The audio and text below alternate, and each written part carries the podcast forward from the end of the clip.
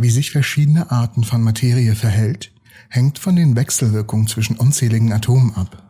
Und das Ganze betrachten können wir dies als einen riesigen Gruppenchat, in dem Atome kontinuierlich Quanteninformationen austauschen. Forscher der TU Delft in Zusammenarbeit mit der RWTH Aachen und dem Forschungszentrum Julich. Es ist nun gelungen, einen dieser Chats zwischen zwei Atomen abzufangen. Und nun werden die Ergebnisse präsentiert.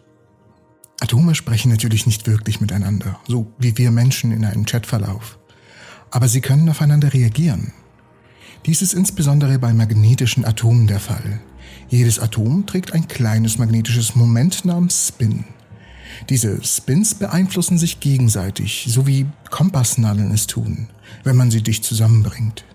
Wenn man eines von ihnen dann anstößt, bewegen sie sich auf ganz bestimmte Weise.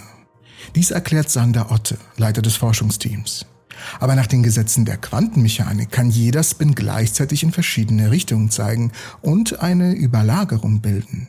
Das bedeutet, dass zwischen den Atomen tatsächlich eine Übertragung von Quanteninformationen stattfindet. Wie eine Art Konversation. Im großen Maßstab kann dieser Informationsaustausch zwischen Atomen zu faszinierenden Phänomenen führen. Ein klassisches Beispiel ist die Supraleitung, der Effekt, bei dem einige Materialien unterhalb einer kritischen Temperatur den gesamten spezifischen elektrischen Widerstand verlieren. Supraleiter sind Materialien, deren elektrischer Widerstand beim Unterschreiten der sogenannten Sprungtemperatur abrupt gegen Null strebt, demnach unmessbar klein wird. Sie ist ein makroskopischer Quantenzustand. Und für die einfachsten Fälle ist es gut verstanden. Doch es weiß niemand genau, wie dieser Effekt bei vielen komplexen Materialien zustande kommt. Sicher ist aber, dass magnetische Quantenwechselwirkungen eine Schlüsselrolle spielen. Um solche Phänomene zu erklären, sind Wissenschaftler sehr daran interessiert, diesen Austausch abzufangen, um die Gespräche zwischen den Atomen zu belauschen. In Ottes Team gehen sie das ziemlich direkt an. Sie legen buchstäblich zwei Atome nebeneinander, um zu sehen, was passiert. Möglich wird dies durch ein Rastertunnelmikroskop. Ein Gerät, in dem eine sehr spitze Nadel Atome einzeln abtasten und sogar neu anordnen kann. Mit diesem Gerät platzieren die Forscher zwei Titanatome in einem Abstand von etwas mehr als einem Nanometer, einem Millionstel Millimeter voneinander. In diesem Abstand sind die Atome gerade noch in der Lage, den Spin des anderen zu erkennen. Wenn wir nun einen der beiden drehen würden, würde das Gespräch von selbst beginnen. Normalerweise wird diese Drehung durchgeführt, indem sie sehr präzise Signale an die Atome gesendet werden.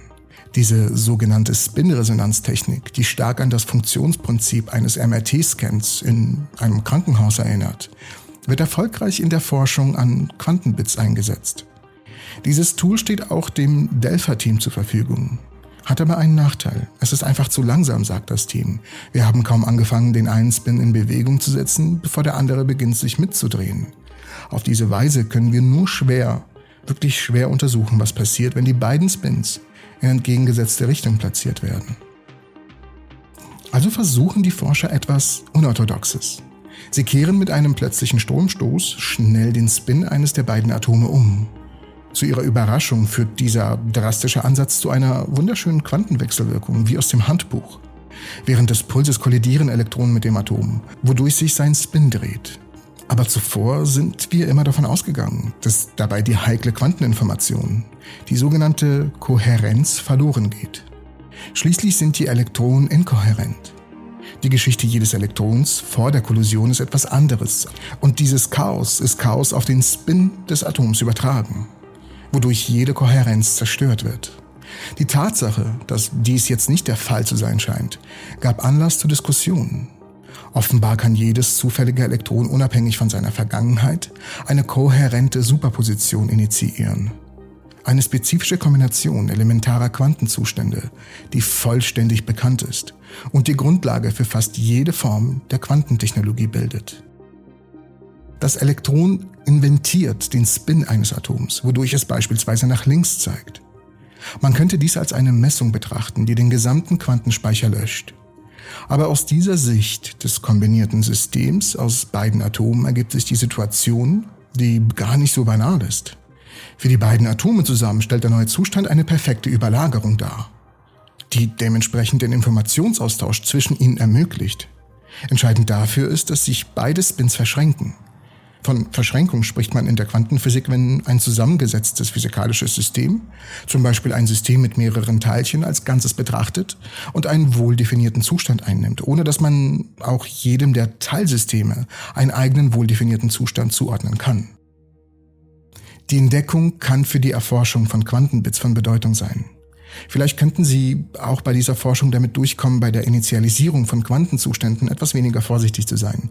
Aber für Otte und sein Team ist es meist der Ausgangspunkt für noch viel spannendere Experimente. Hier haben wir zwei Atome verwendet.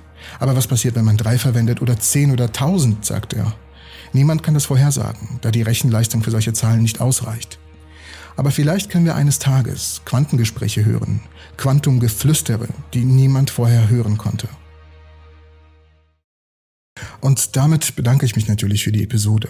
Falls ihr es, oder was heißt falls, ihr habt es bestimmt gemerkt, dass die Episode auf jeden Fall kürzer ist als alle anderen. Das liegt daran, dass ich gerade mal Urlaub brauche und eine kleine Pause. Ähm, wir erreichen bald unser Einjähriges mit Entropy und aus dem Grund wollte ich wirklich ein bisschen für zwei Wochen zumindest mal ähm, ruhiger machen und mal in den Urlaub fahren. Ähm, ich hoffe, das Format gefällt euch trotzdem. Es sind zwar kürzere Episoden, aber dennoch sehr spannende meiner Meinung nach. Falls euch das Format weiterhin gefällt und ihr es beibehalten möchtet, schreibt es mir ruhig mal in die Kommentare. Und ansonsten, wie gesagt, haben wir bald unser Einjähriges erreicht. Und ich äh, bin so langsam fertig mit meinen Nerven und Energien, da ich das, wie gesagt, immer noch alles alleine mache, komplett. Ähm, es, es, ist, es ist nicht leicht und da ich auch noch einen Hauptberuf nebenbei stemme, der sehr viel Energie und Zeit erfordert und Konzentration, ist das Ganze wirklich nicht äh, leicht. Deswegen bin ich gerade im Urlaub und falls euch wirklich die Folge gefällt, würde es mich sehr, sehr, sehr freuen, wenn ihr es teilen würdet und dass das ein paar Leute erreicht, ähm, damit sich das Ganze auch hier lohnt mit den kleinen Episoden. Vielen lieben Dank und ich hoffe, ihr habt alle eine wunderschöne Zeit. Wir sehen uns in zwei Wochen wieder. Nein, Moment, das ist nicht das Outro. Das Outro ist, wir sehen uns alle das nächste. Nein, nein, nein, wie war das Outro? Ich habe das Outro vergessen, mein Gott. Schreibt es mir bitte unten in die Kommentare, wie das Outro nochmal geht. Bis dann.